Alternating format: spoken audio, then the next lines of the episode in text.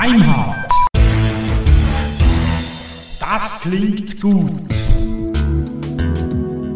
Herzlich willkommen zur Episode 32 von Daimhardt. Heute mit Daim und Hart. Grüezi miteinander, herzlich willkommen bei der 32. Folge. Ich bin wieder da. Yippie! Und wir kommen gleich auf die ganze Geschichte zurück. Aber wir würden zuerst gern ein bisschen über die Vergangenheit reden, beziehungsweise die Feedbacks, die uns erreicht haben von den letzten paar Sachen. Da hat ja Dirk äh, die Feder übernommen und hat ein paar Sachen gemacht mit Freunden und auch mit seiner Frau. Und dazu ist ein bisschen Feedback reingekommen. Vielen Dank. Dankeschön. Wir haben ja mal gesagt, dass wir das nicht hier weiter ausbreiten wollen. Ähm, ihr dürft auch wieder mehr schreiben. Wir hatten schon mal mehr Feedback. Ja, die schreiben vielleicht nicht mehr, weil wir das nicht mehr sagen. Okay. Okay. Okay, dann lesen wir es ab demnächst wieder vor. Ja, also vielen Dank und äh, auch wenn wir es nicht vorlesen, es ist nicht verboten zu schreiben. Nein, absolut nicht. Wir freuen uns auf die Diskussion mit euch und die geben uns oft auch ähm, wertvolle Ideen, die wir in weiteren Sendungen dann aufarbeiten. Genau. Oder auch in unserem Leben. Oder auch in unserem Ja. Leben, genau. Weil wir haben ja beide noch ein Leben nebst Daimhardt. Echt? Ja. Gibt es ein Leben neben Deinhard? Ja, auch nach. Nee. Okay. Ich sehe uns schon als ganz alte Opas wirklich auf, dem, auf der Couch im Schaukelstuhl sitzen und Daimhardt aufzeichnen. Äh, Das wäre schön. Ja, wenn Ja. das fände ich auch gut. Ja, das wäre schön. Wenn, wenn wir so bei Folge 1000 sind, Genau. und das schafft man nicht mehr. Das schaffen wir. Ja, müssen wir mehr Folgen pro Monat machen. Aber wenn wir Rentner sind, haben wir ja auch mehr Zeit. Genau.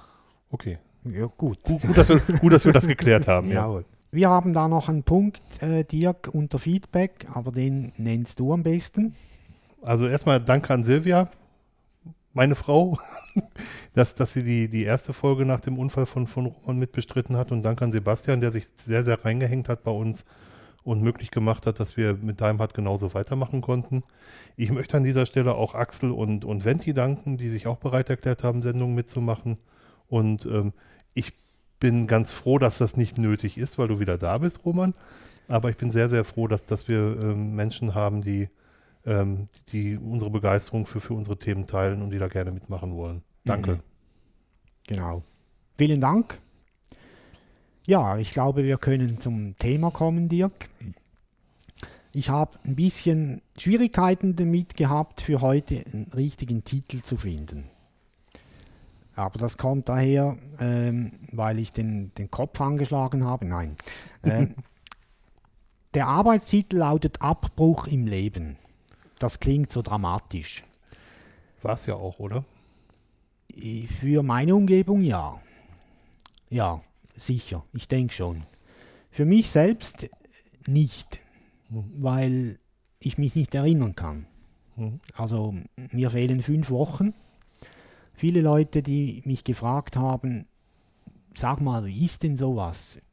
Musste ich sagen, tut mir leid, ich weiß es nicht. Ja. Ja. Aber äh, es ist natürlich für die Umgebung dramatisch und deswegen ist Abbruch im Leben vielleicht treffend. Es ist in jedem Fall treffend. Und vor allem ist das, glaube ich, auch für unsere Hörer mal ganz interessant zu hören, ähm, was genau dir passiert ist. Also ich kannte das, was, was, äh, was passiert ist, ja auch nur aus zweiter Hand und ähm, habe natürlich auch eine Menge darüber gelesen, aber ich bin kein Mediziner und ich begreife das alles sowieso nicht so genau und, und da ich nicht so drin gesteckt habe, ist das alles auch sehr, sehr schwer für mich zu verstehen gewesen, tatsächlich. Ja, ich bin auch kein Mediziner. Ich verstehe natürlich auch sehr vieles nicht oder kenne auch die Zusammenhänge nicht. Aber ich glaube, wir können hier sicher aufzeigen, äh, was passiert ist. Sicher nicht für Mediziner, da sind wir nicht äh, kompetent dafür, aber ich glaube, so für die Durchschnittsbevölkerung können wir äh, erzählen, was Ja. passiert ist. Das reicht, wir sind ja selber auch nur im Durchschnitt der Bevölkerung. Ein bisschen drunter. Oder zum, ja, genau. Ja. ja, also in meinem Kopf ist eine Ader geplatzt. Äh, das, was mir passiert ist, ähm, das gehört eigentlich zum, zu der Kategorie der äh, Hirnschläge. Schlaganfälle? Ja, hm? Schlaganfälle, ja, genau. Interessant ist, dass das jedem passieren kann. Also wir möchten hier keine Angst verbreiten, aber es ist äh, sol eine solche Stelle mit, mit einer porösen Ader hat praktisch jeder Mensch im Kopf. Nur äh, untersucht man das nicht, weil man weiß, dass zum Beispiel in China zwei pro 100.000 Menschen so an einer solchen Erkrankung erkranken. Ja, Mhm. sorry. Ja, Äh. Währenddem in Finnland sind es 22 pro 100.000.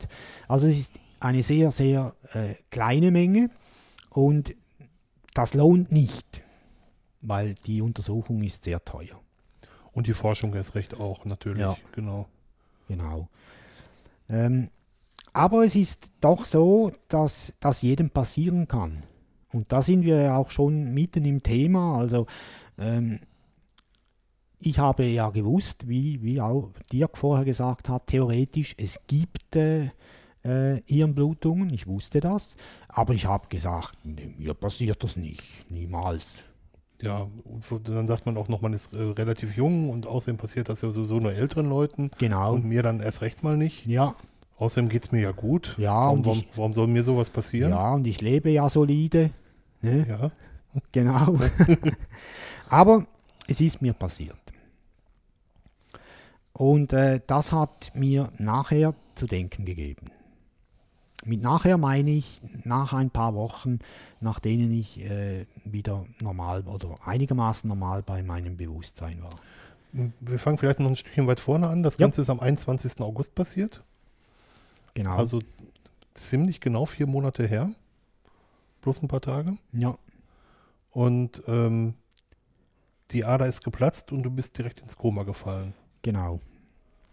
Also Judith war bei mir an diesem Tag und ich kann mich selbst nicht erinnern. Also mir fehlen zwei Tage vor dem Ereignis noch, kann ich mich nicht erinnern. Judith hat mir erzählt, ich wäre umgefallen, nicht mehr geatmet und äh, einfach fertig. Sie hat dann äh, erste Hilfe geleistet und sofort alarmiert. Zum Glück hat die ganze Kette hinten durch funktioniert. Also ich wohne ja da sehr nahe am Spital. In dem du auch arbeitest. Genau. Die waren sehr schnell bei mir, zum Glück. Äh, sie haben sogar noch ein MRI gemacht, um zu sehen, was, was los ist. Währenddem haben sie äh, schon abgeklärt, wo gibt es einen freien Ops, falls wirklich das passiert ist, was sie vermutet haben. Ähm, und dann sahen sie, ich habe Blut im Hirn. Mhm. Sie haben die Rega aufgeboten, die haben mich dann in das Kantonsspital. Rega ist die schweizerische Rettungs... Flugstaffel. Ja, Oder- genau, Schweizer Rettungsflieger, genau. genau. Ähm, die haben mich nach Aarau geflogen. Aarau war das nächste Spital, in dem ein freier Platz in einem Operationssaal zur Verfügung stand. Müssen die speziell ausgestattet sein? Weißt du das? Äh, ja, also bei uns könnt, hä- hätten wir sowas nicht gekonnt Okay. in Bülach. Ja. Mhm. Wir haben keine neurologische Chirurgie. Mhm. Ja, schon, Damit ist klar, Ja. es muss eine neurologische Chirurgie, Chirurgie sein. genau. Mhm. Ähm, und äh, ich war dann, ich bin natürlich, als ich geblutet habe, sofort bewusstlos geworden.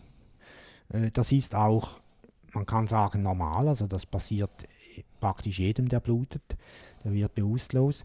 Ähm, und in Aarau haben sie dann äh, zugesehen, dass ich im künstlichen Koma ver verweile, damit wirklich äh, die Ruhe da ist, auch im Kopf. Sie haben mich dann ungefähr acht bis zehn Tage lang im Koma gelassen, ähm, haben Löcher in meinen Kopf gebohrt. Die Ader, die aufgerissen ist, die haben sie mit einer Klammer verschlossen. Das konnten sie von außen machen, also man macht einfach ein Loch in die Schädeldecke, geht da rein. Ähm, früher, also noch vor zehn Jahren, hätte man das nicht gekonnt. Da hätten sie die Schädeldecke öffnen müssen. Mhm. Heute kann man zum Glück äh, das so machen. Und äh, sie haben mir ein Rohr oder ein Röhrchen in meinen Kopf verpflanzt, durch das die überschüssige Hirnflüssigkeit ablaufen kann. Mhm. Das Röhrchen führt über den Hals in die Bauchgegend. Wo genau die, die das hingeht, weiß ich nicht. Hm, Aber das bleibt drin. Das nennt sich Schand. Ja, genau. Genau, und das bleibt drin. Ja, Das bleibt drin, wird am Schluss mitverbrennt. okay. Ja, und dann bin ich äh, relativ rasch, also am 5. September, bin ich nach Bellikon verschoben worden in die Reha-Klinik der Schweizerischen Unfallversicherungsanstalt und konnte dort mit der, mit der Reha beginnen. Glücklicherweise eine sehr, sehr anerkannte Reha und eine der besten, die es in der Schweiz gibt. Ja, Wie ich gehört habe, ja, stand wohl noch eine andere zur Disposition in, in Basel, oder? jawohl, in Rheinfelden. Ja, Bei Basel, genau. Ja, Entschuldigung. genau. Äh, du brauchst dich nicht zu entschuldigen, es ist auch deine Sendung. Oh, danke. Von jetzt an wird es relativ schwierig für mich zum Erzählen, weil mir fehlen ja, wie gesagt, die ersten fünf Wochen. Ich kann das nacherzählen, was mir die, die Leute erzählt haben, die dabei waren, die Pflegerinnen und Pfleger, aber auch die Therapeutinnen. Ich kann ja sagen, was wir erlebt haben, als Ja. wir dich besucht haben. Genau. Ja, wir sollten wir- vielleicht noch vorausschicken, äh, wo ich geblutet habe und was das bewirkt. Auf jeden Fall. Ja, also ich habe zwischen den Hirnhälften geblutet und vorne an der Front. Und wenn man frontal blutet, dann fällt eine äh, zentrale Funktion aus. Das ist eine Instanz, die hemmt. Hm, Der moralische Zeigefinger, den wir Genau. im Hirn haben. Also ich war völlig enthemmt. Ähm, für diejenigen, die mich kennen, das kommt nicht gut, wenn man mich enthemmt. ähm, das heißt, oder das hat sich so ausgewirkt, dass ich fast jeder Krankenschwester an den Hintern gegriffen habe oder jeder Therapeutin, äh, aber auch verbal hat das Auswirkungen gehabt. Aber wie gesagt, ich weiß das nicht mehr. Also ich habe mir das erzählen lassen, auch von den Pflegenden oder von meinen Freunden, die mich besucht haben, äh, aber auch von Judith, die mir das erzählt hat. Und ähm, die meisten haben mir gesagt, sei froh, dass du dich nicht erinnerst, Mhm. weil das natürlich auch peinlich sein kann. Also wir haben als, äh, wir sind in der ersten und in der zweiten Woche, als ähm, Roman in Bellikon lag, sind wir das erste Mal zu Besuch gewesen. Und was uns überrascht hat, war, dass er, ähm, also Judith, hat, seine Partnerin, hat uns vorgewarnt, war, dass er uns direkt mit Namen nennen konnte. Also, dass du uns direkt mit Namen nennen konntest. Und ähm, was uns allerdings überrascht hat, war, dass du dann, als du Silvia angesprochen hast, Silvias Namen für alle Frauen benutzt hast. Also Mhm. sprich, du hast äh, von Silvia gesprochen als deiner Ehefrau, von äh, noch Ehefrau, von Silvia gesprochen als deiner Partnerin und du hast von Silvia gesprochen, wenn du Silvia wirklich gemeint hast. Und ähm, du hast mich auch direkt mit Namen ansprechen können und hast aber von, ähm, von mir gesprochen, wenn du deinen Vater gemeint hast, hast meinen Namen benutzt, wenn du über deinen Bruder gesprochen hast. Also da hat irgendwie eine Querverbindung nicht funktioniert, das haben wir schon gemerkt. Genau. Mhm. Genau. Das war dann auch der Anlass, dass die, die Pflege nachher äh, auf, auf äh, Judith und auch auf meinen Bruder zugegangen ist und darum gebeten hat, man möge die Besucher etwas besser koordinieren. Also in dem Sinne, dass mich nicht Menschen besuchen, die nichts miteinander zu tun hätten. Ähm, also einmal hat mich mein Chef und mein Vater zusammen besucht. Ich mag mich nicht daran erinnern, aber die Pflege hat mir gesagt, für mich war das praktisch unmöglich, weil da gibt es keine Verbindung zwischen den zwei. Die hat mir irgendwie gefehlt. Äh, Also ich war kognitiv noch nicht in der Lage, die zwei praktisch isoliert zu, zu sehen. Das passiert dann in solchen Fällen, hat aber eigentlich jetzt nicht unmittelbar mit der Enthemmtheit zu tun. Genau, da, da wollte ich nämlich auch noch was sagen. Was wir erlebt haben, war nämlich, dass Roman, der immer ein sehr beherrschter Mensch ist, oder so habe ich dich zumindest kennengelernt, Roman, ähm, dass du unglaublich zornig und wütend geworden bist und auch ausfallend zum Teil geworden bist und besserwisserisch. Alles drei Eigenarten, die ich von dir vorher überhaupt nicht kannte und die anscheinend hinter dieser Kontrollinstanz stecken, bei uns allen. Also wir, wir alle nehmen uns zurück, wenn wir mit anderen Leuten zusammen sind und sagen nicht alles, was uns direkt durch den Kopf geht. Ganz normal. Und das hat uns beide schon erschrocken, also Silvia, Silvia und mich. Ja. Genau, also man sagt ja auch, dass ein Stück der Sozialkompetenz dann fehlen würde, wenn, wenn man enthemmt wird. Ähm, und äh, natürlich, äh, ich denke, das steckt in jedem von uns. Auf jeden Fall. Äh, macht auch nichts, wenn man das mal zeigen kann. Äh, was ich jetzt persönlich schade finde, ist, dass ich mich nicht erinnern kann. Mhm. Also ich kann nicht erzählen, wie das ist. Ich mag mich nur noch erinnern, ähm, nachdem ich begonnen habe, wieder so langsam bewusst zu werden, ich sagte zu allen du. Ob es jetzt, also zu Patienten sagt man ohnehin du in, in diesem Haus, aber ich sagte auch zu, zu den Pflegenden und zu den Ärzten. Und irgendwann, vielleicht eine Woche oder zehn Tage später, merkte ich, das ist nicht korrekt so.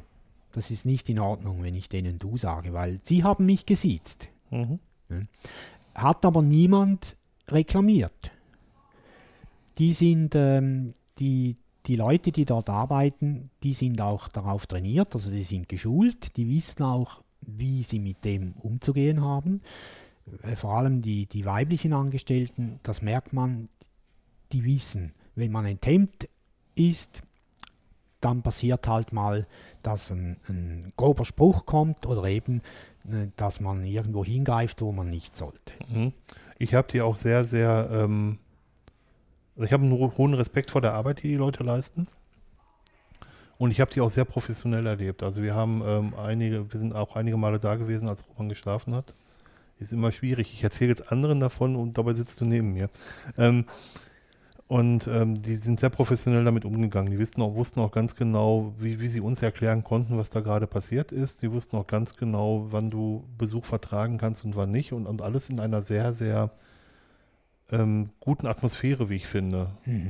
So, dass, also in einer Atmosphäre, in der man gesund werden kann, wo es nicht darauf kam, dass, ähm, dass die ständig auf die Uhr geguckt haben. Das ist mir aufgefallen. Also mir fällt das in Krankenhäusern sonst viel, viel stärker auf, dass die Pflegenden nur begrenzt Zeit für die Patienten haben. Das ist mir da nicht bewusst geworden. Das Ja. ist, war, war schon eine andere Qualität.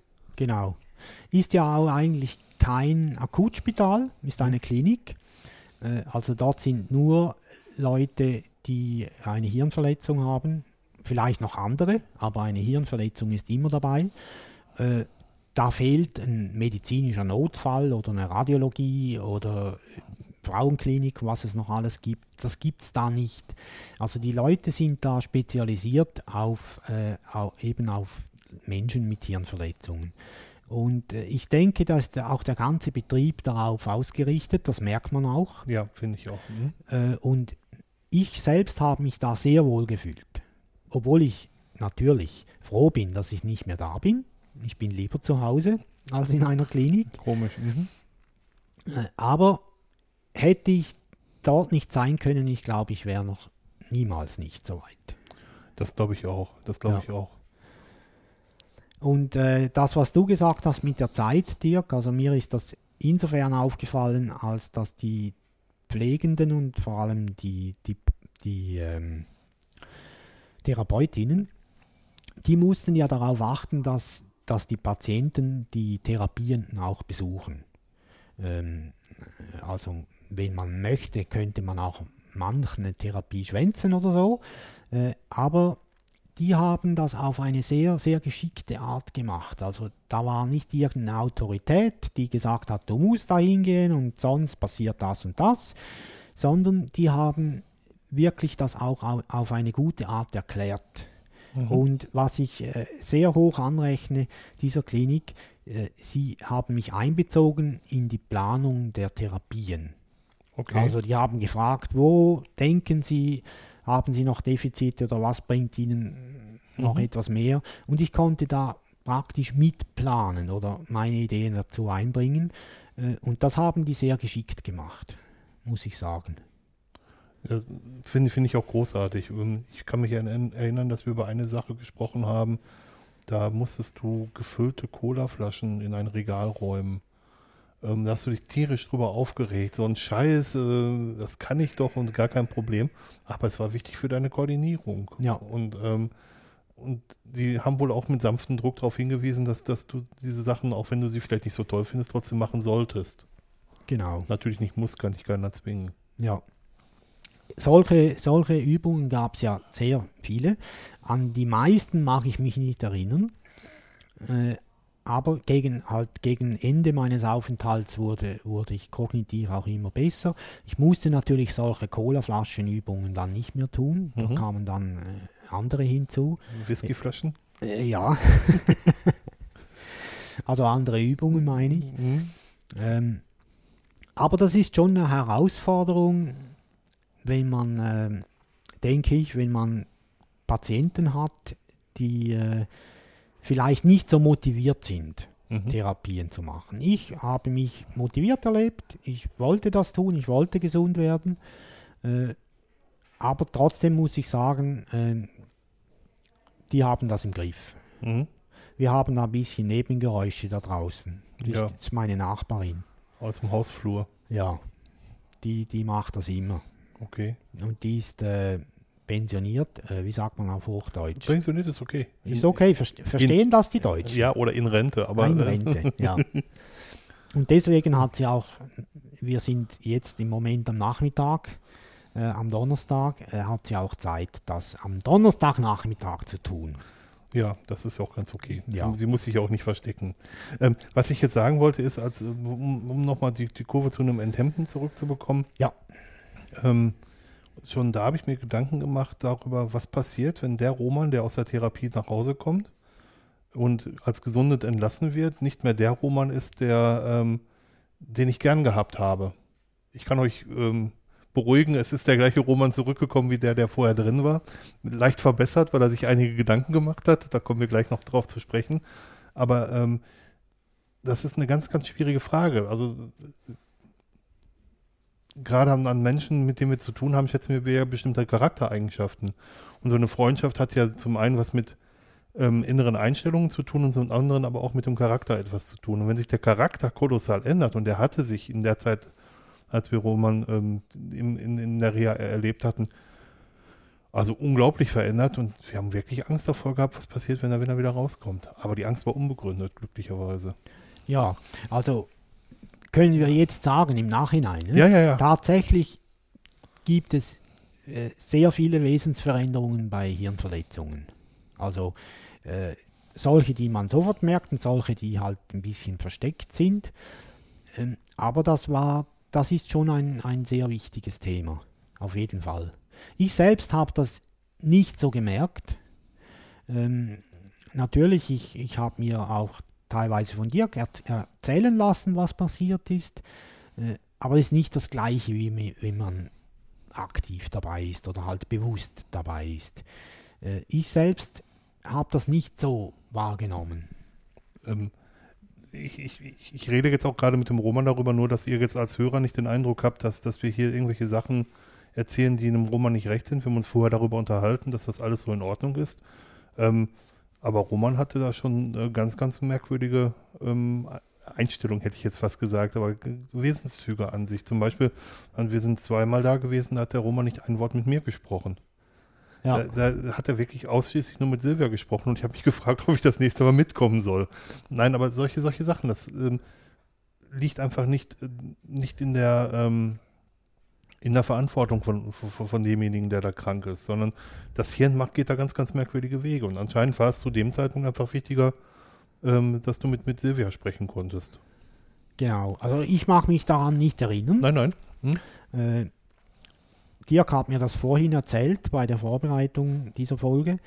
Ähm, also mir tut das leid, Dirk, das, das weißt du, das war nicht gegen dich. Nein, nein, definitiv nicht. Ist auch nicht so angekommen. Ja, äh, aber da, da hat man weiß es nicht und man hat auch keine Kontrolle darüber. Hm? Ja.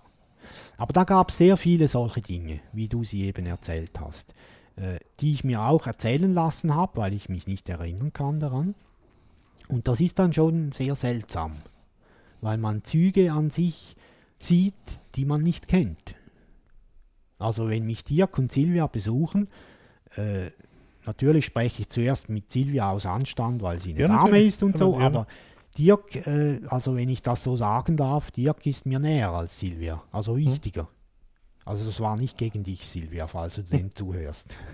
Nein, ich glaube, das kann sich schon sehr gut Ja. einsortieren. Ähm, ja, aber das ist halt, du hast es halt nicht in der Hand gehabt. Ja. Das, das geht, geht gar nicht. Aber es, ähm, ich will, will das jetzt mal nur als, als, aus Beobachtersicht sagen. Also das ist natürlich, der, der Roman sagt jetzt, er, er kann sich nicht erinnern, aber das ist für die Leute, die es erlebt haben, natürlich sehr, sehr schwer. Und auch für die Familie sehr, sehr schwer und auch für die Partner sehr, sehr schwer in dem Ja. Moment. Genau, Ja. darauf wollte ich eigentlich nur raus. Genau. Ähm, ist auch für mich schwierig, weil ich kann es nicht mehr richten. Und ähm, Da, ich, gibt, da gibt es nichts Ja. zu richten. so viel zur Enthemmung und das, was dazugehört. Ich habe ähm, eine, eine Schulung in, im, im Betrieb gehabt und da haben wir mit einem, ähm, habe ich mit jemandem gesprochen, der einen Bekannten hatte, dem ähnliches passiert ist, was, was, was Roman auch passiert ist. Und er sagte, dass durchaus das passieren kann, dass die Leute ähm, diese, diese Hemminstanz gar nicht mehr bekommen. Er hat einen Bekannten gehabt, mit dem hat er in der Straßenbahn oder Tram, sagt man hier, gesessen und der hat ähm, schallend gelacht in, äh, in der Straßenbahn und im nächsten Moment hat er schluchzend auf dem Boden gelegen, wirklich auf dem Boden gelegen und geweint. Weil der halt diese, diese Kontrollinstanz, die die Gefühle so ein bisschen im Zaum halt nicht mehr, nicht mehr hält, nicht mehr hatte. Ja. Das ist, finde ich, erschreckend. Ja. Sich darüber mal Gedanken zu machen, was da passieren könnte. Genau, auch die Funktion an sich, was die eigentlich macht. Mhm. Und die, die tut ja immer. Also in, während dem Wachzustand die ist immer da. Mhm. Das heißt jetzt nicht, dass man sich unbedingt immer verstellen soll oder Gefühle nicht rauslassen soll, aber ähm, wir sind ja darauf trainiert, durch, durch, durch unser Leben, darauf trainiert, ähm, mit Gefühlen vorsichtig umzugehen oder die nur in entsprechender Dosierung an unsere Umwelt weiterzugeben. Das hört sich jetzt total doof an. Aber äh, wenn es dann wirklich so ist, dass da dass dieses Kontrollierte nicht mehr da ist, das ist wirklich, wirklich eine Herausforderung, Ja. muss ich sagen. Mhm. Ja. Für mich war so die, das Wichtigste an der ganzen Geschichte war, wie kommen diejenigen zurecht, die für mich weiterleben oder für mich dafür sorgen, dass die Dinge rundherum weiterlaufen. Wir haben ja zu Beginn der Sendung gesagt, ja, mir passiert das nicht. Und es ist mir trotzdem passiert. Entsprechend war ich nicht vorbereitet für diejenigen Menschen, die schauen müssen oder dürfen, dass die Dinge weiterlaufen. Äh, Da hat ja Dirk mit Silvia schon in der Folge 29, glaube ich, war es, schon mal drüber gesprochen. Äh, Wir wollen das Thema hier nochmals kurz aufnehmen, weil es wirklich wichtig ist, denke ich. Ja, auf jeden Fall. Also ich habe noch einen virtuellen Server irgendwo bei Host Europe äh, gehabt oder habe ich noch. Da hat niemand außer ich einen Zugang gehabt. Katastrophe, sowas. Sogar noch eine weitergehende Katastrophe, weil ähm, die Post diesen Server betreffend, die Briefpost, ist bei der Noch-Ehefrau aufgeschlagen. Und die Noch-Ehefrau hat sich am Anfang geweigert, die Post weiterzuleiten. Ja. Also eigentlich schlimmer kann es nicht kommen. Und Nein. das Schlimmste obendrauf oder das Sahnehäubchen obendrauf ist, ich, bin, ich arbeite in der IT. Und ich begegne jeden Tag einer Situation, wo man schauen muss, dass mindestens zwei wissen, wie man irgendwas bedient oder wie man den Zutritt dazu hat oder bekommt. Und bei mir zu Hause, privat, habe ich das nicht gemacht. Also eigentlich äh, oberschlimm oder schlimmer als oberschlimm. Ja, weil man mit sowas einfach gar nicht rechnet. Also das, das Ja. passiert jedem, aber mir nicht. Ja, genau. Und äh, deswegen äh, werde ich Dinge ändern. Ein paar Sachen habe ich schon äh, geändert. Zum Glück war Dirk und, und Gregor, äh, waren sie da und haben sich um die Sachen gekümmert, sodass die weiterliefen oder wieder liefen. Ähm, aber es wäre einfacher gegangen. Definitiv. Wobei man sagen muss, ähm, das ist wichtig. Host, Host Europe ist in keinem Fall ein Vorwurf zu machen. Ja.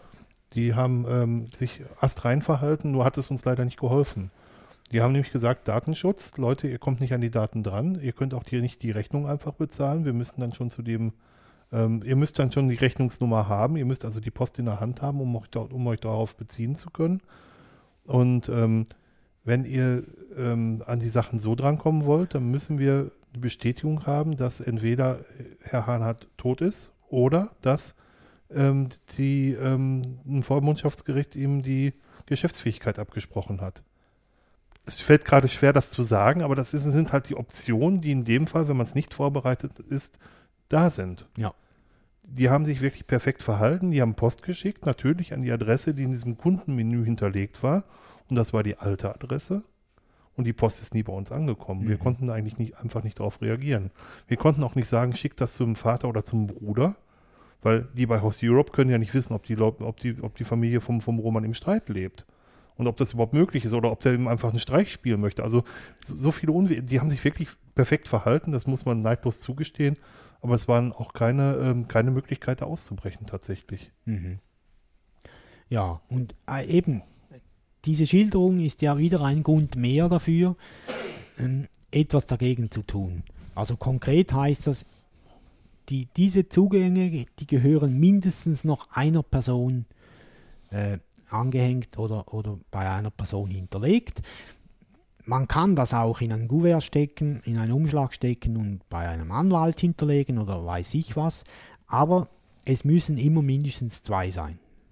Ja. Und möglichst nicht zwei, die regelmäßig zusammen sind. Also es, es macht keinen Sinn, oder es ist relativ sinnfrei, wenn ich, Silvia hat eine Generalvollmacht über alles, was mich angeht, wenn sie die einzige Vollmacht hätte. Weil es gibt eine relativ hohe Wahrscheinlichkeit, dass wenn wir einen Autounfall haben, dass sie halt mit betroffen ist von Ja. diesem Autounfall. Ja, genau. Ähm, für, für mich ist das sehr ungewohnt, sich Gedanken äh, darüber Mhm. zu machen. Muss man aber. Habe ich, haben wir jetzt gesehen. Also ich habe die, die Schwierigkeiten nicht gehabt. Ich war ja bewusstlos. Äh, das haben meine Freunde für mich erledigt. Aber ich möchte sowas nicht nochmal. Weil mir ist das sehr unwohl. Und das muss man vorbereiten. Und das kann man auch vorbereiten. Da gibt es auch schon vorgefertigte Formulare dafür. Äh, für Deutschland weiß ich nicht so genau. Dirk, hier bei uns in der Schweiz gibt es das. Wir verlinken das nachher auch noch. Es gibt auch ein Buch dazu.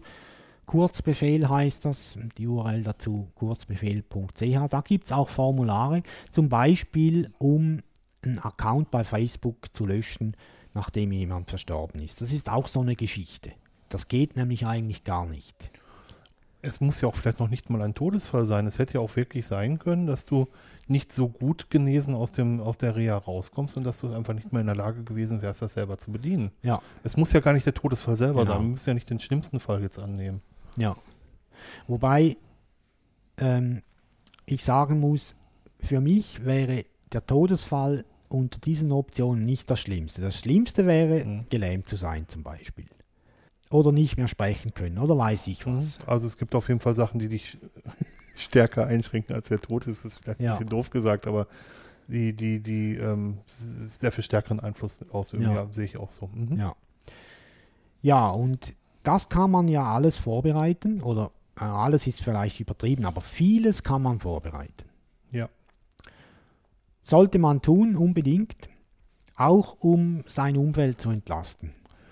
Genau, bei uns ist sogar noch das Problem, dass, dass ähm, mein Vater hat eine Generalvollmacht, tatsächlich auch von mir. Ähm, aber der kennt sich natürlich in den Schweizer Geflogenheiten nicht aus. Ich selber weiß noch nicht mal, ob diese Generalvollmacht in der Schweiz überhaupt Gültigkeit hat. Das müsste ich mal mit, äh, mit dem Anwalt klären. Ähm, und da wäre, ist es in dem Moment dann auch wichtig zu sagen, mein Vater wird eine Liste aller Versicherungen bekommen, die wir haben, um da auch mal Einfluss zu nehmen. Und da sind auch Kündigungszeiten wichtig. Und da ist auch wichtig, mal reinzuschreiben, in welcher Zeit die Leistung in Anspruch genommen werden kann. Gerade bei Unfallversicherungen, die sind da sehr, sehr merkwürdig. Ähm, dass er auch einen Ansprechpartner hier in der Schweiz bekommt, an den er sich wenden kann und den er dann lenken kann, quasi. Mhm. Und dieser Mhm. Ansprechpartner wird, wird, wird bei uns dann ein Anwalt sein, um das dann mit dem entsprechenden Nachdruck, so ein Schreiben vom Anwalt macht noch mal ein bisschen mehr her als ein Schreiben einer Privatperson, um das entsprechend in die Wege leiten zu können. Ja, genau. Also wir empfehlen das unbedingt zu tun. Ja, Man muss ja nicht alles auf einmal, man kann da schrittweise vorgehen, aber einfach mal anfangen. Unbedingt. ja, vor allem wenn man im ersten Schritt mal guckt, wo man überall Geld lässt, auf einer regelmäßigen Basis. Der virtu äh, virtuelle Server, der, äh, die Miete, die Telefon, äh, Telefon, ähm, sag schon, der Telefonprovider, die, ähm, die Versicherung, die man hat und und und.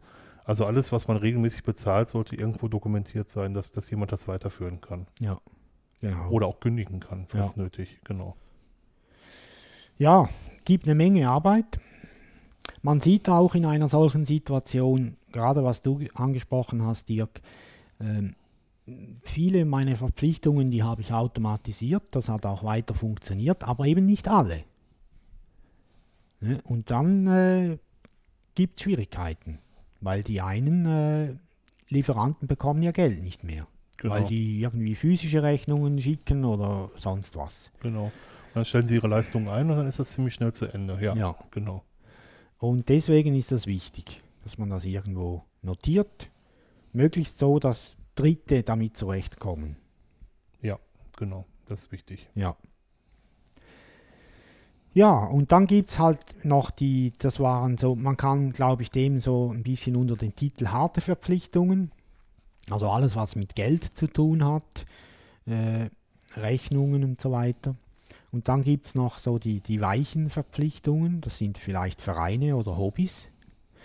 Äh, nicht in dem Sinne weich, dass sie doof sind, sondern äh, dass halt äh, ja, nicht jemand sein Geld nicht bekommt, sondern da werden vielleicht Leistungen nicht erbracht, also im Verein, Vereinen und so weiter. Bei mir konkret war das äh, Ubuntu Users, Radio Tux, Timehard, Ubuntu Blog und so weiter, all die Sachen. Ähm, da habe ich natürlich, äh, da habe ich Sachen gemacht, verwaltet auch gewisse Dinge und da konnte zum Teil niemand dran. Und das gehört notiert, das gehört dokumentiert, unbedingt. Und zwar so, dass Drittpersonen drankommen. Ja, auf jeden Fall. Wobei es bei, bei, bei diesen weichen Verpflichtungen ja häufig auch so ist, dass ähm, es da möglich ist, einen kurzen Dienstweg zu gehen. Also sprich, dass ähm, du konntest die Ubuntu Weekly News nicht machen und dann ähm, hat, hat der Ingo Ebel bei, äh, oder ich oder weiß gar nicht, wer irgendwer anders, bei Ubuntu Users nachgefragt, ob es vielleicht jemanden gibt, der das, der das machen könnte, interimsweise. Ja. Und ähm, das, das war auch, das, das, das geht dann auch, aber du hast schon recht, mit den Zugangsdaten, die lassen sich halt nicht irgendwie zusammenstricken. Genau. Und das war mir eine ganz große Lehre. Ich werde das, also zum Teil habe ich das schon jetzt gemacht und ich werde das fertig führen. Dass das äh, zur Verfügung steht, falls etwas passiert. Ich habe die Gefahr auch erkannt und ich habe da noch viel Arbeit vor mir tatsächlich. Ich muss Ja. da noch eine Menge mehr machen. Ja. Schon verrückt, ne? Was da alles an Administration zu tun ist. Ja, aber tatsächlich auch in einer Ehe. Zum Beispiel habe ich, mache ich den ganzen, den ganzen Bankenkram. Ähm, Online-Banking, ich habe für einige, hier in der Schweiz gibt es ähm, die elektronische Rechnung. Ähm, habe ich das eingerichtet, dass wir nur eine Mail bekommen, falls wir, wenn wieder eine elektronische Rechnung da ist, das muss weggeklickt werden. Und da muss man auch schauen, dass die Mail dann auch eben an, an, an Silvia geht, was das Einfache ist. Aber was passiert, wenn keiner von uns beiden die Mails entgegennehmen kann? Da habe ich auch noch keine Idee drüber. Ja. Wie, oder wie ich, wie ich das genau machen möchte. Das, Ja. das müsste ich mir noch mal überlegen. Ja. Ja, alles Dinge, über die man nicht so gern nachstudiert, aber ich habe gesehen, man sollte es tun. Ja. Ja. Mir geht gerade durch den Kopf, dass es vielleicht gar keine so schlechte Idee ist, so einen Blanko ähm, schon unterschriebenen Nachsendeauftrag fertig zu machen.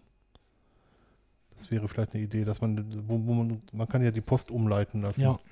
Dass man das schon mal unterschreibt und sagt, dass, dass das, was an diese Adresse geht, dann an den, denjenigen, der das dann später verwaltet, ähm, umgeleitet wird, dass Ja. der nicht ständig in der Wohnung vorbeigucken muss.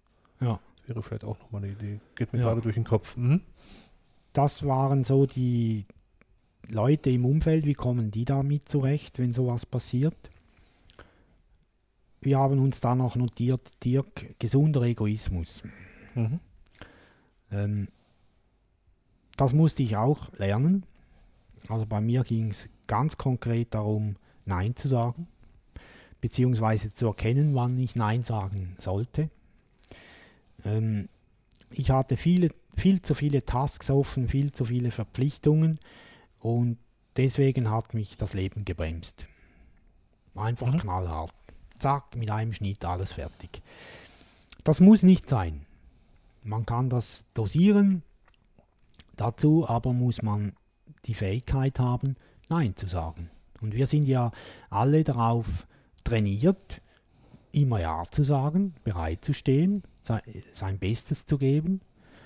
überall dabei zu sein und jetzt plötzlich sollte man Nein sagen. Geht ja nicht. Ich glaube, das wirklich Schwierige besteht darin, Nein zu sagen, wenn man eine Verpflichtung schon übernommen hat. Zu sagen, ja, ich habe das jetzt ein Jahr mitbegleitet, ich habe das jetzt zwei Jahre mitbegleitet, aber jetzt genau kann ich nicht mehr oder, oder ich möchte jetzt, jetzt nicht mehr. Ich helfe euch noch, einen Nachfolger zu finden, aber für mich ist es fertig in, den, diesem Moment. Ich glaube, das wird von sehr, sehr vielen Leuten, ähm, ich weiß nicht, ob das als Schwäche gesehen wird, aber das ist ungewöhnlich, das machen sehr wenige. Ja. Ja. Und gerade da muss man, glaube ich, lernen, Nein zu sagen. Wenn was Neues kommt, Nein zu sagen, ich glaube, das können wir schon ganz gut. Aber wenn wir in einer bestehenden Verpflichtung mal sagen müssen, ich muss jetzt damit aufhören, das ist, glaube ich, das, was wirklich schwer fällt. Ja. Ja, das, das stimmt. Es geht mir auch so. Ist ja auch für die, die Leute, die da mit im Boot sind, ungewöhnlich. Mhm. Und gerade bei Verpflichtungen, wie sie Dirk und ich haben, äh, ist nicht immer so, dass die gebunden sind an eine Amtsperiode oder an irgendwas. Äh, gerade bei Radio Tux beispielsweise, da ist man halt immer dabei oder nicht. Ne? Und diejenigen, die nur so zwischendurch dabei sind, die sind ja meistens gar nicht lange, machen die mit. Ähm, Und da mal zu sagen, so, ich steige jetzt aus, das ist schwer. Und vor allem dann auch dabei zu bleiben. Weil es gibt ja immer dann diejenigen, die sagen, ach komm, mach noch, mach Mhm. doch noch mal ein paar Monate oder bleib noch dabei, bis das und das erledigt ist und so weiter. Und da dann äh, ganz äh, konkret bei seiner Entscheidung zu bleiben, das ist schwierig. Vielleicht ist auch gerade wichtig, dass man, äh, man hat eine Verpflichtung übernommen und, und äh, denkt dann, dass ähm, es schlecht ankommt, wenn man diese, diese Verpflichtung dann irgendwann aufgibt, dass das als Schwäche oder was auch immer für ein Zeichen gesehen wird. Aber da kommen wir genau zu diesem gesunden Egoismus, den du angesprochen hast. Da muss man auch vielleicht mal an sich selber denken und schauen, was, was für einen selber das Wichtigere ist. Und man muss ja nicht so auseinandergehen, dass man im Streit geht oder dass man alle äh, verbrannte Erde hinterlässt. Man kann das ja durchaus auch so machen, dass man gemeinsam daran äh, arbeitet, zu überlegen, wie es dann auch ohne, ohne einen selber weitergehen kann. Das, das kann ja im Guten gehen, das muss ja nicht im Streit gehen. Ja, genau. Und ich glaube, wenn man sich da auch genug Zeit lässt, also sich selbst auch und seinen Freunden oder Kameraden, die da mitwirken, dann geht das ganz bestimmt. Das denke ich auch, ja. Äh, ist ja auch vernünftig, wenn man nicht sagt, hört, ich mache ab morgen nicht mehr mit, sondern ich mache ab 2013 nicht mehr mit, damit sich das Umfeld anpassen kann. Aber nur schon die Entscheidung dazu, sich durchzuringen, nein, da mach, das mache ich nicht mehr, das fällt mir schon schwer. Ja. Das hat was Endgültiges, aber das muss es gar nicht sein. Also man kann ja auch durchaus sagen, ich habe es gemacht, als ich in die Schweiz gegangen bin, da habe ich von vielen meiner privaten Verpflichtungen Abstand, von meinen weichen Verpflichtungen Abstand genommen und habe gesagt, ich muss mich jetzt voll auf, das, auf den neuen Job und auf das Ankommen in dem neuen Land ähm, einrichten und ich bin dann hinterher wieder eingestiegen. Und solche Möglichkeiten existieren. Es muss nichts für immer sein. Ja. Aber ähm, ich glaube, es gehört auch eine Menge Ehrlichkeit dazu zu sagen, ähm, ich kann oder ich will das im Moment nicht tun oder mir fehlt im Moment, ich habe den Kopf nicht dafür, ich habe keine Zeit oder ich will mir die Zeit halt nicht dafür nehmen. Ähm, das ist, glaube ich, wichtig, dass man mit sich selber da im Reinen ist und, und sich, sich selber da auch mal in die Mitte stellt. Genau. Und äh, das aus freien Stücken zu tun, das fällt mir schwer. Hm, Mir auch. Ja. Aber ich habe es jetzt schon mehrfach machen dürfen, müssen, sollen. Ja.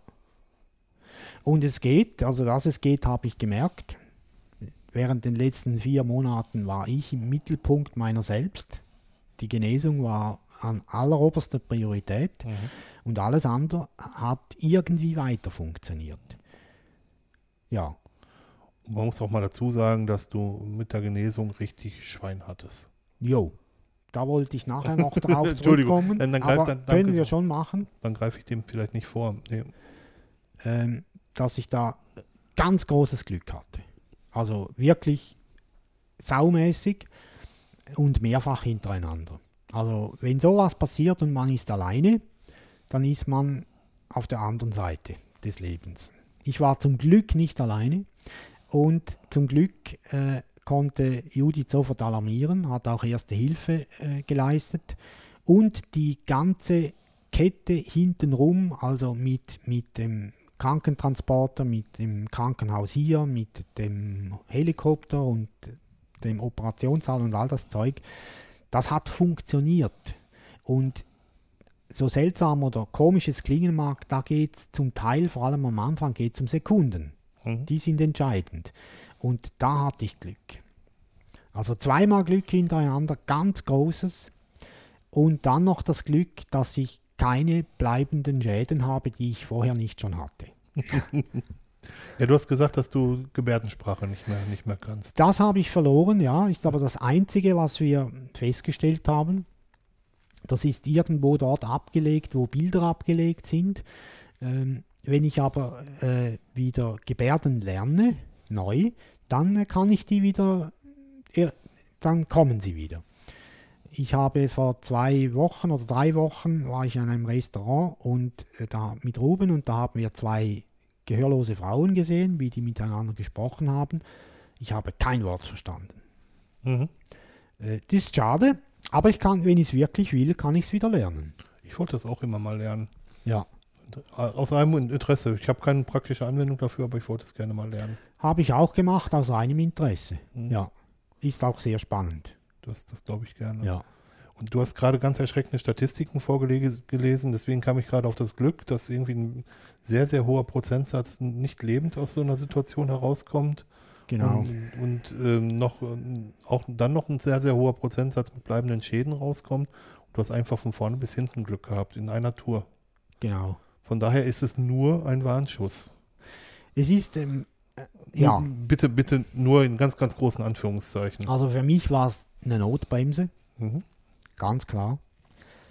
Ähm, was du angesprochen hast, Dirk, ähm, wir verlinken das nachher auch noch. Ähm, da steht bei dem, was mir passiert ist, das ist Wikipedia, was ich da jetzt zitiere, 40 Prozent der Erkrankten versterben innerhalb der ersten 30 Tage nach dem Ereignis. Von den Überlebenden bleiben 25 bis 50 Prozent schwerst behindert. Die Sterblichkeit bei der Blutung beträgt 50 bis 70 Prozent. Äh, also, ich hatte Glück. Über, über alle Maßen Glück, ja. Ja, ja. Und deswegen ist der, der Schuss vor dem Bug das ist ein gutes Bild. Und ein, solches, ein, ein solchen Moment oder ein solches Moment, keine Ahnung, Einen solchen Moment. einen solchen Moment ähm, kann man auch sehr gut benutzen, um eben Nein zu sagen. Weil Verständnis wird entgegengebracht, immer.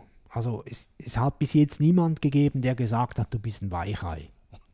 Und selbst wenn. Ja, selbst wenn, natürlich. Mhm. Aber ich glaube, der Respekt vor, vor, vor einer Hirnblutung und was damit zusammenhängt, der ist so, so groß, dass sich niemand traut, da zu sagen, du, du bist ein Weichei, mach das jetzt noch ein bisschen weiter. Ich möchte nicht sagen, dass ich das ausnutze, überhaupt nicht, aber ich benutze den Zeitpunkt für mich selbst, um nachzudenken, wo will ich noch weitermachen, was will ich überhaupt tun mit meinem Leben und äh, wie gestalte ich es. Also das, hab, das haben wir, habe ich mit Silvia schon in der Folge 29 besprochen. Mich hat das auch sehr, sehr stark ins Nachdenken gebracht und mich bringt das immer noch weiter ins Nachdenken. Ähm, ich möchte jetzt mal vielleicht plakativ sagen, das Leben ist zu kurz, um sich über die Maßen zu ärgern, aber das, das drückt es eigentlich aus. Also zu, zu sehen, was möchte ich eigentlich und was mache ich aus falsch verstandenem Pflichtgefühl was mache ich, weil, weil ich denke, dass ich an, an irgendeiner Situation nichts ändern kann oder weil es Gewohnheit geworden ist. Also ich glaube, dass es immens wichtig ist, sich regelmäßig in Frage zu stellen. Und ähm, ja, solche Warnschüsse sind dann vielleicht nicht in dieser Heftigkeit nötig, aber auf jeden Fall nötig. Ja, ja, genau. So viel zum gesunden Egoismus. Er ist nötig, Absolut. ja. Und äh, wie gesagt, also das Attribut gesund ist da wichtig. Genau. Also man Ja. darf schon noch was für andere tun, aber man muss auch an sich denken. Genau. Weil sonst kann man ja auch nichts mehr für andere tun. So ist es. Ja. was mir aufgefallen ist äh, in dieser Situation, also während den letzten Monaten, Freunde werden noch wichtiger. Freunde waren für mich immer schon sehr wichtig, aber in einer solchen Situation, in der man genesen soll oder will oder muss, ist es wichtig, dass man sich irgendwo festhalten kann. Bei mir sind so rundherum ein paar Dinge passiert, ein bisschen zusammengebröckelt meine Umgebung, aber die Freunde, die sind mir geblieben. Und für mich war das unheimlich wichtig, weil ich brauchte etwas, bei dem ich sagen konnte, dafür lohnt es sich, gesund zu werden. Natürlich muss man nicht bewusst gesund werden und sich sagen, das mache ich jetzt so und so und dann bin ich gesund. Natürlich nicht. Aber man braucht Kraft. Es braucht ein Ziel, es braucht Motivation. Und dafür sind, ist eine gesunde Umgebung, eine, eine gesunde Beziehungen, Freunde und so weiter, das ist ganz enorm wichtig. Also ich habe schon immer gerne Freundschaften gehabt, ich habe bisher aber noch nie in der Intensität erlebt, was Freunde wirklich bedeuten. Und da möchte ich auch dir, Dirk, und allen, die, die zuhören und bei mir waren in Belekon, Danke sagen. Das ist äh, mitunter wegen euch bin ich noch da. Ja. Gerne. Also so viel zu Freunden. Ich glaube, das geht allen so in einer solchen Situation. Ich habe immer schon ein Problem mit dem Begriff Freunde gehabt. Weil, ähm, nicht mit dem Begriff an sich, sondern weil ähm, Facebook zum Beispiel alle zu Freunden macht. Ja. Oder Sind ja keine. Ne? Mein Papa hat mir zwei Sachen mit auf den Weg gegeben. Ähm, Freund ist ein Titel, den du verleihst. Und nicht jeder, der ein guter Bekannter ist, ist ein Freund. Jo. Auch wenn das im Amerikanischen, da kommt ja das auch mit Facebook her, ähm, anders gesehen wird. Und es gibt dann diesen Satz, und der hat dich jetzt genau betroffen, wahr, wahre Freunde erkennst du in der Not. Und ähm, wenn alles gut läuft, ist es leicht, befreundet ja. zu sein. Aber gerade wenn man Hilfe braucht und die nicht die, die bekommt oder auch nicht bekommt, dann ist es wirklich wichtig. Ja, genau. Ich denke, ich, ich äh, nehme den Begriff Freunde in etwa ähnlich wahr wie du. Es ist nicht etwas, das ist kein Titel, den ich oft verleihe. Mhm. Wir hatten, ich hatte mit dir, Dirk, schon, schon öfters das Thema und da sind wir ungefähr gleich getickt. Mhm. Ja. Ich habe auch nicht viele Freunde. Richtige Freunde hat man, glaube ich, auch nicht viele. Vielleicht, ja, noch nicht mal eine Handvoll. Aber es ist, ja, aber es ist halt, ähm, auf die kann ich mich aber dann auch wirklich genau. hundertprozentig genau. verlassen. Das genau. ist auch wichtig so. Ja. Ich brauche auch nicht mehr. Braucht es auch nicht. Und nebst den Freunden sind ja dann noch, ich sage jetzt mal, Kollegen oder Kameraden, mhm. äh, die noch dazukommen. Die haben vielleicht nicht, ohne das jetzt hierarchisch sehen zu wollen, nicht denselben Stellenwert, aber sie sind natürlich auch wichtig. Ja, aber natürlich, ja, du hast recht, aber natürlich haben sie nicht denselben Stellenwert. Ja. Und ähm, es ist schwer, das auszusprechen, aber so ist es eben. Ja. Ja, man selber oder ich selber kann ja auch nur begrenzt ähm, Freund für andere sein. Ich kann ja nicht für alle, die ich kenne, Freund sein. Das geht gar nicht. Äh, das willst du, glaube ich, gar nicht. Das kommt nochmal dazu. Ja. ja. Das will ich auch gar nicht, ja. Ja, genau. Ja, und wie Dirk schon gesagt hat, in solchen Situationen sieht man dann, äh, wer wirklich äh, da ist für einen. Ganz spannend übrigens. Ja, finde ich auch. Also hochinteressant zu sehen, wer ist da noch da und wer nicht. Äh, kann auch zu Überraschungen führen, auf beide Seiten. Ja, kann auch ganz, ganz doof laufen als du äh, bekannt, als mir bekannt wurde, dass du aus der, aus der Reha zurück warst, wir haben uns ja da einige Wochen nicht mehr gesehen zwischendurch und ich habe es einfach nicht hinbekommen, vorbeizukommen. Macht ja nichts, Dirk. Doch. Doch. Doch. Du bist jetzt da, das reicht. Nein, auch, auch äh, einfach ganz simpel. Ich war, bin in letzter Zeit, da werde ich vielleicht mal was zu erzählen, es wird sich was in meinem Leben ändern. Ähm, werde ich dann später nochmal zur Stellung nehmen, aber ich war zu viel zu sehr mit mir selbst beschäftigt, habe ich ja. gemerkt. Und wenn ich dran gedacht hatte, anzurufen, dann war der Tag schon wieder rum. Ja. Und ähm, das über Wochen. Ich hätte auch anrufen können. Ja, aber ich habe ja von Anfang an gesagt, dass ich dich anrufe. Ja, aber das war erst, wie ich, ah, das, du redest ja, ja, ja jetzt von der Zeit. Okay, gut. Ich hätte trotzdem anrufen können. Ja, hättest ja. du auch, ja. Ich habe auch ein Telefon. E echt? Ja. Unfassbar. Kann ich das mal sehen? Nein, kannst du nicht. Ist abgeschaltet. Doch, ich sehe es. Ja. So viel zu Freunden. Mhm. Wir haben noch einen Punkt Signale des Körpers und des Geistes. Ähm, bei mir war es so, dass ich äh, einen Tag bevor das passiert ist, war ich bei Freunden, die haben mir erzählt, dass ich gejammert hätte, ich hätte Kopfschmerzen. Ich mag mich nicht mehr erinnern. Zwei Tage sind gelöscht worden vor dem Ereignis. Ist kein Indiz für eine Hirnblutung, wenn man Kopfschmerzen hat. Aber das ist das Einzige, was mir eingefallen ist, was körperlich anders gewesen ist als sonst. Warnzeichen des Geistes hatte ich natürlich mehr als genug.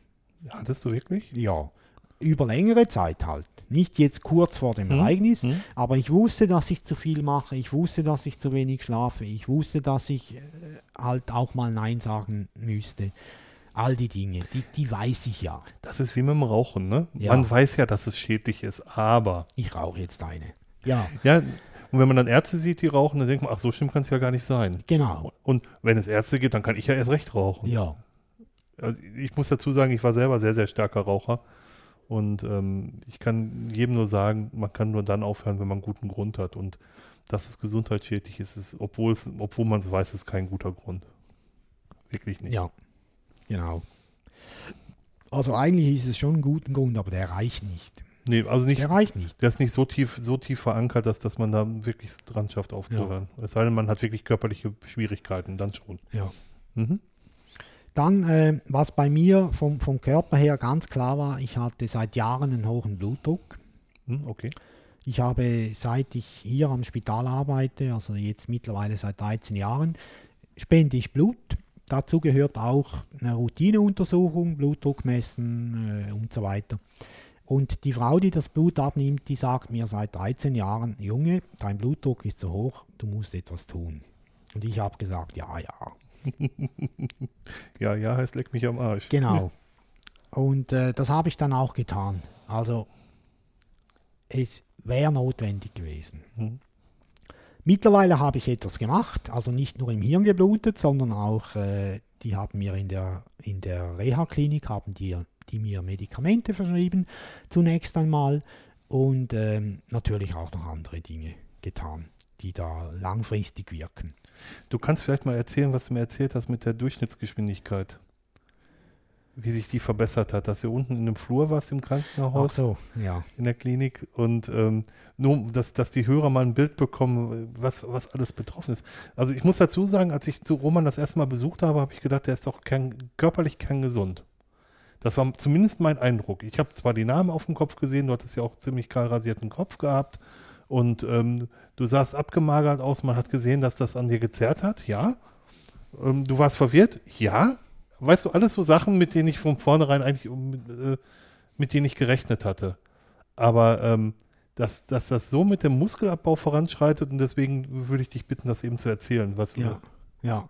Also Muskelschwund ist etwas, bei dem ich sehr überrascht war, dass der so schnell vorangeht. ich auch, deswegen. Hm? Ist furchtbar eigentlich. Also der, der geht, glaube ich, schneller als Muskelaufbau. Ähm, Mag sein, ja. Auf jeden Fall konnte ich nach ungefähr sieben Wochen nicht auf einem Bein stehen. Also ich habe sieben Wochen gelegen oder war im Rollstuhl, konnte nicht auf einem Bein stehen. Das heißt, äh, ich musste Muskelaufbau betreiben. Äh, Dazu gehört Krafttraining, gehört äh, Ergotherapie, Physiotherapie und so weiter. Und das habe ich dort zum Glück machen können. Ähm, Es gibt eine Reihe von Tests, die man immer wieder macht und auch am Schluss vor dem Austritt. Und dazu gehört derjenige, der Dirk vorher angesprochen hat, nämlich da will man messen, wie schnell kann man laufen. Nicht rennen oder springen, sondern laufen. Das heißt, ich musste während drei Minuten so schnell gehen, wie ich konnte. Ich habe den Test dreimal gemacht, an zweimal mag ich mich nicht erinnern, der, der jüngste, an den kann ich mich gut erinnern. Und ich bin da einen sehr langen Korridor, drei Minuten lang ent, entlang gelaufen. Ich glaube, ich schaffte das drei oder viermal rauf und runter und kam dann auf eine Durchschnittsgeschwindigkeit von 7,6 Kilometer pro Stunde. Nur mit Laufen. Die Ärztin hat mir dann gesagt, das ist gut für meine kurzen Beine, also ein guter Wert. Und sie hat mir nachher noch die zwei vorhergehenden Tests gezeigt, an die ich mich nicht mehr erinn- erinnern kann. Trommelwirbel. Jawohl. Und beim mittleren Test, also einer zuvor, da kam ich irgendwas auf 3,4 Kilometer pro Stunde und beim ersten, da war es, wenn ich mich recht erinnere, etwa 1,8 Kilometer pro Stunde. Also deutlich langsamer. Sie hat mir gesagt, ich hätte mir damals, ich war voll motiviert und ich wollte so schnell gehen, wie ich konnte. Es ging halt einfach nicht schneller. Ähm, und da sieht man, sieht man mal, was da alles passieren kann, was alles in die Mitleidenschaft gezogen wird. Obwohl du eigentlich gesund aussahst. Ja, ja, Mit, mit den genannten Einschränkungen Ja. von gerade, genau. Mhm. ja. Und mich hat das so beeindruckt, dass ich nicht auf einem Fuß stehen konnte. Und zwar nicht, weil mein Gleichgewichtsorgan defekt wäre, das, das wurde getestet, das war in Ordnung, sondern ich hatte schlicht und einfach die Kraft nicht dazu. Nach ein paar Wochen hatte ich die Kraft, das Bein hat dann aber wirklich gezittert. Und jetzt mittlerweile ist es besser. Also jetzt ist es fast wieder so wie am Anfang. Aber Muskelschwund Mhm. geht sehr schnell. Ich finde es immer noch unfassbar, auch sich das mal vorzustellen. Also wie, wie, wie, wie, wie schnell das eigentlich geht. Ja, ja. Ja, der Körper braucht es nicht. Und im Zustand der Genesung braucht der Körper die Kräfte anderweitig. Dann äh, leitet er die um oder macht halt das, was am notwendigsten ist. Ja, das gehört ja mit zur Genesung. Da bin ich froh, muss ich diese, musste ich diese Entscheidungen nicht treffen. Wofür wird die Kraft verwendet? ja, das ist, glaube ich, auch ganz gut, dass der Körper da selbst reguliert. Ja, Aber nochmal zu, zu den Signalen des Körpers. ja, Ich meine, wir wissen ja, dass viele Sachen, die wir tun, nicht gut sind. ja, Aber wir tun es trotzdem. ja. Warum eigentlich?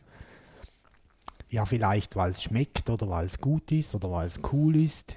Oder vielleicht aus Bequemlichkeit, weil man die Gewohnheit durch keine andere ersetzen möchte. Oder, Vielleicht sollten wir da den Egoismusbegriff auch ein bisschen weiter mal fassen. Egoismus kann auch sein, was für den Körper zu tun. ja, kann durchaus sein, ja. In, in einer bestimmten Art. und- Ich Ja. habe ja Übergewicht, aber Ja. ich habe ich hab zu niedrigen Blutdruck, das geht irgendwie nicht zusammen. Das kriege ich jedes Mal beim, beim Blutspenden gesagt. Eigentlich müsste ich zu hohen haben. Ähm, mit einem zu niedrigen Blutdruck kann man steinalt werden, mit einem zu hohen Blutdruck kann man sehr, sehr schnell Probleme bekommen. Ähm, aber meinem Gewicht muss ich auch was tun. Ja. Um es mal ganz, ganz deutlich zu sagen. Ich weiß auch, dass ich zu viel habe. Aber die Bequemlichkeit, Die ist halt schon äh, schwer zu überwinden, Hm. zum Teil. Ist bei mir auch so. Ich hatte auch Übergewicht. hinter, hinterm Ohrläppchen oder Ich hatte zu viel, Dirk. Echt? Ja, ich bin 1,72 groß und hatte in meiner, in meiner besten Bestform se- 96 Kilogramm. Oh, das habe ich dir aber nicht angesehen. Das war aber nicht vor der, der Hirnblut, das war etwas früher. Okay. Aber ich hatte immer noch deutlich zu viel. Ich habe seit, äh, seit ich im Hirn geblutet habe, habe ich 22 Kilo verloren. 22. Ja, jetzt aber schon wieder 8 zugenommen. Okay, Also schon in, in der Klinik. okay. Also ich bin jetzt kein Freund davon, dass man so sich dem, an den Models orientieren sollte oder dass man irgendwelchen ähm, blöden Statistiken folgen sollte. Ich glaube, dass das, ähm, ähm, dass es ein Wohlfühlgewicht ist, was, was über dem Normalgewicht liegt, was, was so definiert ist. Und man sagt auch, dass ein leichtes Übergewicht gesund ist tatsächlich mittlerweile. Ähm, die Frage ist, warum es dann Übergewicht heißt. Ähm, über, über was eigentlich? Ja, ja, Ähm, aber ähm, das ist das schon, schon beeindruckend. 22 Ja. Kilo. ja. Ist schon und das sieht man dann auch. Also das sieht man dann überall, vor allem auch im Gesicht und überall. Ja, ich, das war auch der Punkt, wo ich erschrocken war, als ich dich das erste, als, als wir das allererste Mal waren, hast du geschlafen. Ähm, wo wir dich haben schlafen sehen. Da, da, das war erschreckend, Ja. muss ich sagen. Also eindrücklich. So viel zum Körper, oder Dirk? Sind wir Mhm. durch, glaube ich. Ja. Ja, wir haben noch einen schlimmen Punkt, Vorbereitung für den Ernstfall. Was kann man alles vor, schon vorbereiten? Wir haben das vorhin schon kurz mal erwähnt. Ähm, für mich gehören dazu Zugangsdaten aller Art. Genau. Rechnungsempfänger und Verträge Ja, gehören, gehören für mich auch dazu. ja. Dann sicher Versicherungen, Mhm. die gehören dazu. Und die Patientenverfügung. Ich habe einen Organspendeausweis, ganz bewusst. Ja, Ähm, und hört sich doof an, in unserem Alter oder in eurem Alter, ein Testament gehört auch dazu. Es muss kein ähm, wahnsinnig formuliertes sein, aber es sollte ähm, Klarheit herrschen über das, was passiert. Um Genau. es mal ganz einfach zu sagen. ja. Ich denke schon. Vor allem, wenn man äh, irgendjemand begünstigen will, der von Gesetzes wegen her nicht begünstigt würde, Oder nicht der Hauptbegünstigte wäre, Ja. genau. Mhm. äh, dann auf jeden Fall. Man kann natürlich mit einem Testament nicht das geltende Gesetz überschreiben, das geht nicht. Das muss man einhalten. Also es gibt Pflichtteile nach wie vor. In Deutschland weiß ich nicht, aber hier gibt es Pflichtteile, die ich nicht umgehen kann. Das gibt es in Deutschland nicht, nicht mehr. Ja, Das gibt es nur, wenn es kein Testament gibt. ja. Ähm, also in Deutschland in dem Fall auf jeden Fall ein Testa Testament. Also ich hoffe, ich bin jetzt kein Anwalt ähm, und ich habe mir die Situation lange nicht mal angeguckt. In Deutschland gibt es genau für diesen Fall dieses Berliner Testament, was ich schon mal angesprochen hatte, auch bei, bei, in der Folge mit Silvia, wo eben so, so viel drinsteht wie, ähm, wenn ich mal nicht mehr bin, dann soll alles, was ich habe, an irgendwen gehen. Um es mal ganz platt zu sagen, das ist nicht mehr als eine DIN A4-Seite. Ähm, wenn das nicht rechtsgültig wäre, wird es das nicht geben, vermute ich mal. Ja. Also scheint Ja. es damit, damit auch die Pflichtteile aus, aushebeln zu können, genau. Ja. Also gibt es keine Pflichtteile. So. Aber ich empfehle da ein Testament. Mhm. In jedem Fall. Äh, und da gibt es ja auch schon äh, vorgefertigte Sachen. Wer es genau haben will, muss zum Anwalt. Oder ja. Aber ich glaube, dass, dass, dass, dass, ich glaube tatsächlich, dass man das vermeiden kann, aber es wäre wichtig halt ähm, für, für die strittigen Fälle, die, die nicht hundertprozentig klar sind oder die nicht hundertprozentig äh, gesetzlich geregelt sind, dass man die klärt. Ja. Mhm. Jawohl. Dann haben wir noch da aufgeschrieben, wichtige Dinge nicht auf die lange Bank schieben. Dirk hat dann gefragt, wie lang ist die Bank? Und ich habe gefragt, wann fängt sie an, lang zu werden? Also, aber ihr wisst, was wir damit meinen. Äh, Also mir ist das passiert, eben Dirk hat es vorher erklärt, die Post ist immer noch an meine alte Adresse gegangen. Das ist mittlerweile schon über ein Jahr her. Ist das schon so viel? Ja, Ach was. Mitte Oktober 2010. Geht Bin ich, bin ich, bin ich jetzt, da bin ich jetzt verblüfft, ja? Okay. Ja. Mhm. Ja. Hätte ich unlängst tun sollen. Und ich habe es ja an verschiedenen Orten schon getan. Dort, wo ich es gemerkt habe, da habe ich es nicht bemerkt. Mhm. Ähm, also nicht auf die lange Bank schieben. Da kann es auch tatsächlich Selbstschutz sein, dass man sich mal alle Vertragspartner aufschreibt, die man hat, Ja. um zu wissen, wen man alles informieren muss, wenn, wenn sich was ändert. Also es ist ein doppelter Nutzen sogar. Wenn ihr mal umzieht, habt ihr das auch gleich alles aufgeschrieben. Muss ja nicht gerade alles für einen Ernstfall sein, kann ja auch sonst das Leben leichter machen. Ja, ja, auf jeden Fall. Ja, sicher. Und äh, auch wenn es ein, ein Ernstfall ist, es geht ja darum, den Leuten, die zurückbleiben oder sich darum kümmern, für die das Leben leichter zu machen. Und das ist mir schon ein Anliegen. Also mir ist das schon ein bisschen unwohl jetzt, aber ähm, naja, jetzt weiß ich es besser. Und der, der Ernstfall sieht immer anders aus, als wir das vorbereiten. Ja. Also vor, bevor dem, was Roman passiert ist, war für mich der Ernstfall, dass ich mal sterbe und äh, Silvia mittellos dasteht. Ähm, es kann durch so eine Sache auch, auch so Stimmen kommen, dass Silvia nicht noch nicht mal die Handhabe hat, was zu tun, weil ich es nicht vorbereitet habe. Und das ist diese, diese Hilflosigkeit, obwohl jemand noch da ist, die ist, glaube ich, noch viel schlimmer. Also Beispiel genau was, was das, was dir passiert ist. Ja. Du bist noch da und man hätte dich entmündigen müssen, um da was drehen zu können. Ich meine, das ist schon, schon ein sehr ex extremer Schritt in Ja. dem Moment, finde ich. Ja, auf jeden Fall. Ja, und jetzt, ich glaube, jetzt kommt das Wichtigste, Dirk. Was, äh, das steht nicht mehr da drauf. Okay? Ähm, was heißt das für uns? Oder was heißt es für dich? Was heißt es für mich? Was heißt es für uns? ich habe das schon relativ häufig gesagt und ähm, aber an solchen Stellen merke ich immer, dass ich doch nicht so, dass ich es doch nicht so ernst mache, wie ich es immer sage. Also viel, den gesunden E- Egoismus zu haben. Ähm, für mich bedeutet es, Sachen nicht schön zu reden. Und für mich zeigt es vor allem, dass das Leben begrenzt ist. Und dass das Leben anders als natürlich enden kann. Das ist doof, ne? Weißt du, was ich meine? Ja, ich weiß, was du meinst. Also das ist so Abbruch. Ja. Genau das, was, was du mit Abbruch meintest. Hm. Dass es, dass es eine, eine Kante geben kann, ab der das Leben nicht mehr so weiter verläuft, wie man es sich eigentlich vorgestellt hat. Genau. Und ähm, es ist viel zu, viel zu ärgerlich, wenn man dann zurückguckt und sagt, hätte ich mal in der Zeit, als ich noch konnte, irgendwas anders gemacht, dann lieber direkt anders machen. Ja. Das heißt jetzt nicht wechselhaft werden und von heute auf morgen das komplette Leben immer umdrehen, nur wenn man gerade eine neue Mode im Kopf hat oder eine neue Idee im Kopf hat, aber schon stärker darauf achten, was, was, was für mich selber wichtig ist. Ja. Und bei dir? Bei mir geht es in die gleiche Richtung. Also das, was wir zuvor schon besprochen haben mit dem Nein sagen. Also auch mal Nein sagen. Äh, oder öfter Nein sagen. Auch bei bestehenden Verpflichtungen.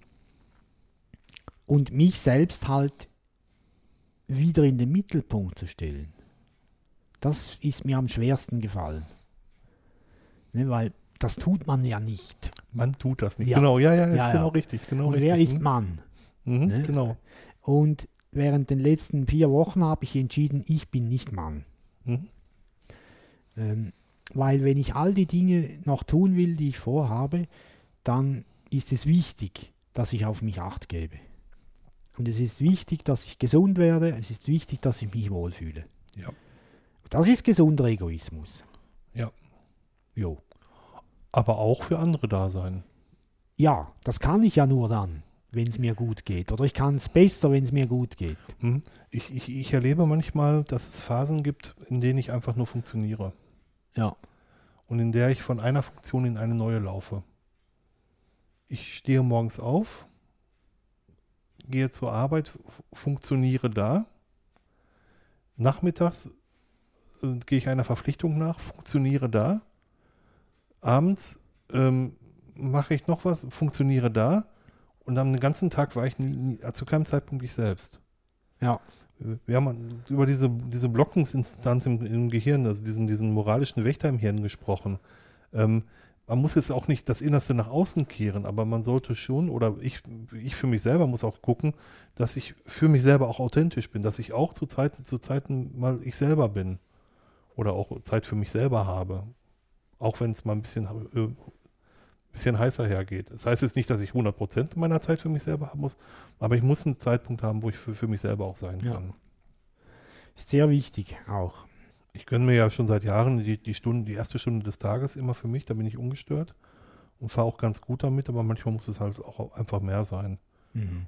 Und der Partner kriegt damit einen sehr zufriedenen Menschen Mhm. und auch, gewinnt eigentlich auch dadurch. Ja. Ja. Das heißt ja auch nicht, dass ich meiner, meiner Frau aus dem Weg gehe, sondern so ein gesunder, das ist genau das, was, was, Roman sagt, das ist dieser gesunde Egoismus. Also es ist ja wie, wie ein Motor für ein Auto. Man muss ihn pflegen, damit er das Auto antreiben kann. Äh, Und so ist es auch mit dem Menschen. Sehr gutes Beispiel, ja. Ja. Mhm. Das ist gesunder Egoismus, finde ich. Finde ich auch, das passt Ja. sehr gut. Mhm. Ja. Wir haben ja ein neues Jahr, Dirk. Also mindestens während der Zeit, in der das ausgestrahlt wird oder verpodcastet wird. Wir sind immer noch im Alten im Moment. Ja, genau. Und ähm, sind wir durch überhaupt? Ich glaube schon, ne? Ja, wir sind durch. Ja. Ich meine, wenn, wenn Fragen, das war wieder mal etwas philosophischer, das Ganze. Wenn Fragen dazu sind, einfach Fragen. Bitte in die Kommentare damit. Genau. Und wenn ihr wollt, dass was vorgelesen wird, dann lesen wir das auch gerne vor. Genau. Oder wenn ihr wollt, dass es, nein, wenn ihr wollt, dass es vorgelesen wird, dann sendet einen Audiokommentar. Ja, sehr gut. Sehr, sehr, sehr, sehr gut. Ja, genau so machen wir das. Gut. Äh, wir möchten eigentlich uns allen ein gutes neues Jahr wünschen, mit, vor allem mit Gesundheit. Vor allem mit Gesundheit. Ja. Bei uns ist das ein geflügeltes Wort. Meine Mutter ist sehr lange sehr krank gewesen. Wir wünschen uns auch zum Geburtstag immer vor allem Gesundheit. Explizit Gesundheit. Und wie wichtig das ist, haben wir jetzt deutlich nochmal gesehen. Und vor allem Gesundheit fürs neue Jahr. Den Rest kriegen Ja. wir schon irgendwie hin. Kriegen wir hingebogen. Gesundheit ist wichtig. Ja.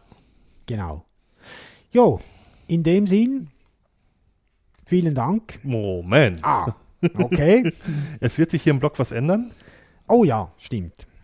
Ähm, wir werden die, neue Version eines Podcast-Plugins einsetzen. Ich habe es jetzt nicht zum 1.1. geschafft.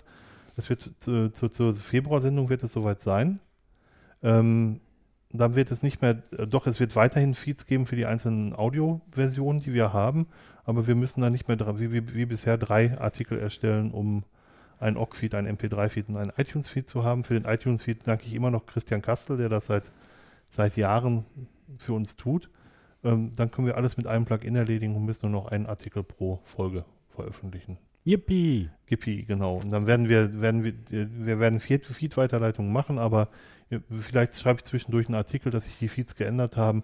Es wäre gut, wenn ihr dann die neuen Feeds abonniert, dass wir die Weiterleitung irgendwann auch wieder einstellen können. Mhm. Nicht, dass es weh täte, aber das wäre schon ganz gut. Ja. Gut. Okay. Vielen Dank. Zuerst, zunächst Dirk, vielen Dank. Schön, dass du wieder da bist. Ja, ich finde es auch schön. Ja, total. Ja. Und vielen Dank an unsere Hörer. Ja, Gesundheit haben wir schon gewünscht. genau, das ist das Allerwichtigste. Ein tolles neues Jahr, viel Gesundheit und danke fürs Zuhören. Bis Ja. später. Danke. Tschüss zusammen. Tschüss.